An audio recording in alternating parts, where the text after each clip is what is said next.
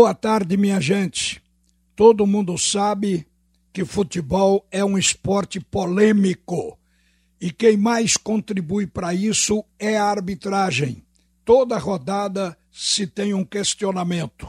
Ontem, no jogo Brusque 1, Sampaio Correia 1, que foi realizado no Augusto Bauer, lá em Santa Catarina, o placar foi de empate, mas a equipe do Brusque poderia ter ganho o jogo houve um gol anulado no segundo tempo e após a análise do VAR, a anulação foi confirmada.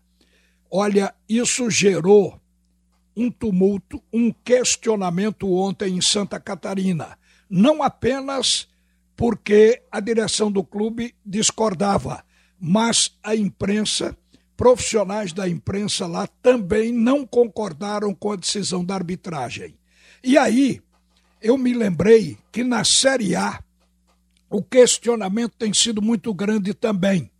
E o presidente da comissão de arbitragem reduziu agora em 38% a utilização de árbitros do quadro atual. Ele quer justamente fazer uma depuração.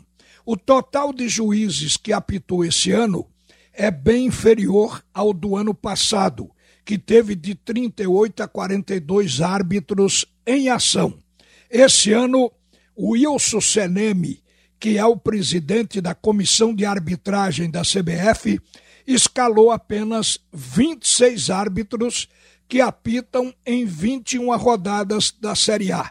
Isso tem causado reclamações, principalmente de árbitros do Nordeste que se sentem preteridos.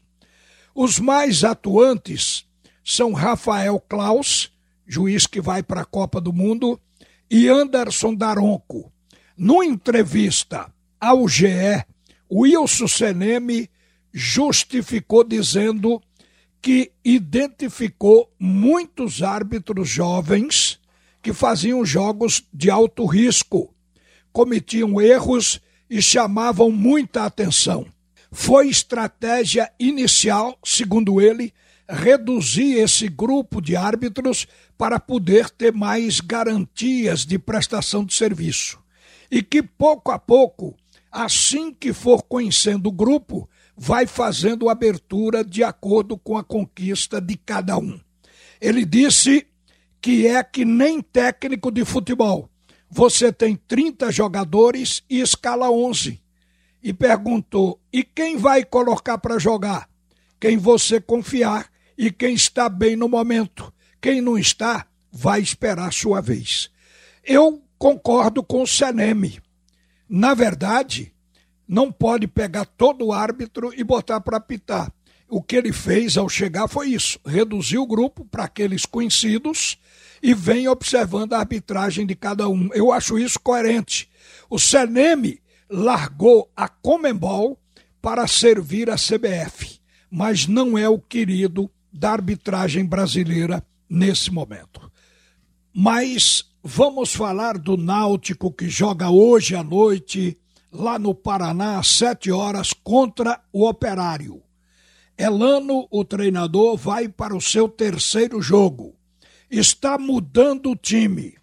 Pode jogar num 4-3-3 com apenas um volante, o Jobson, ou pode mudar de ideia até a hora do jogo. Nós estamos na 22 segunda rodada. Faltam 16 ou 48 pontos para serem disputados.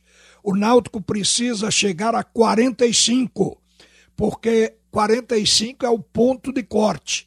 Quem não atingir essa pontuação está com probabilidade de cair para a Série C. O Timbu já tem 18 pontos. Para isso faltam 27 para chegar a 45.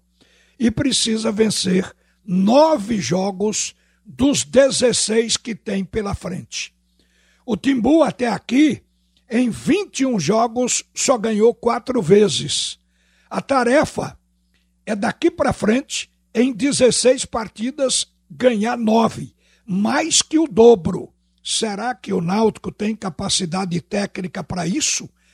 Para ter um rendimento muito superior ao que teve até aqui, ou seja, mais do que dobrar? Se ganhou quatro jogos em 21, ele precisa ganhar agora nove em 16 partidas, o que é mais que o dobro de vitórias. É uma tarefa difícil. E eu digo para vocês, o Náutico precisa ganhar hoje, porque isso pode levar o time a embalar. Se embalar, vai ser uma tarefa de sofrível para prazerosa.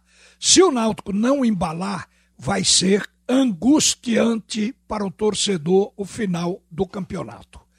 A direção sabe que cometeu muitos erros e já assumiu esses erros. O Náutico contratou 29 jogadores do início do ano para cá. Muitas apostas.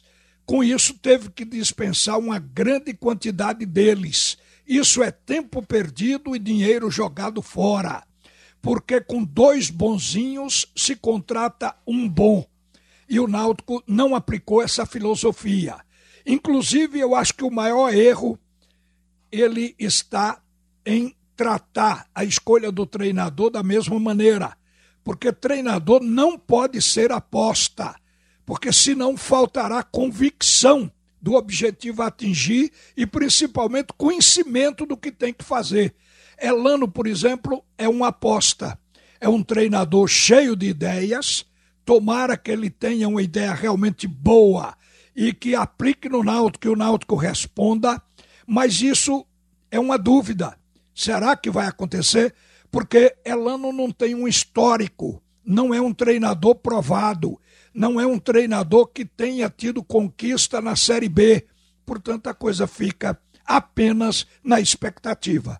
O Náutico precisaria ter sido mais assertivo, mas para este ano eu acho que já não tem mais oportunidade de fazer a recondução para esse tipo de atitude. O que tem agora é esperar. Eu hoje vou torcer, como muita gente, para que Elano consiga a sua primeira vitória, porque isso poderá colocar o Náutico nessa perspectiva de buscar os 45 pontos para não cair para a Série C. Uma boa tarde, minha gente. Volta Haroldo Costa para comandar o segundo tempo do assunto é futebol. Você ouviu a opinião de Ralph de Carvalho, o bola de ouro que diz todas as verdades.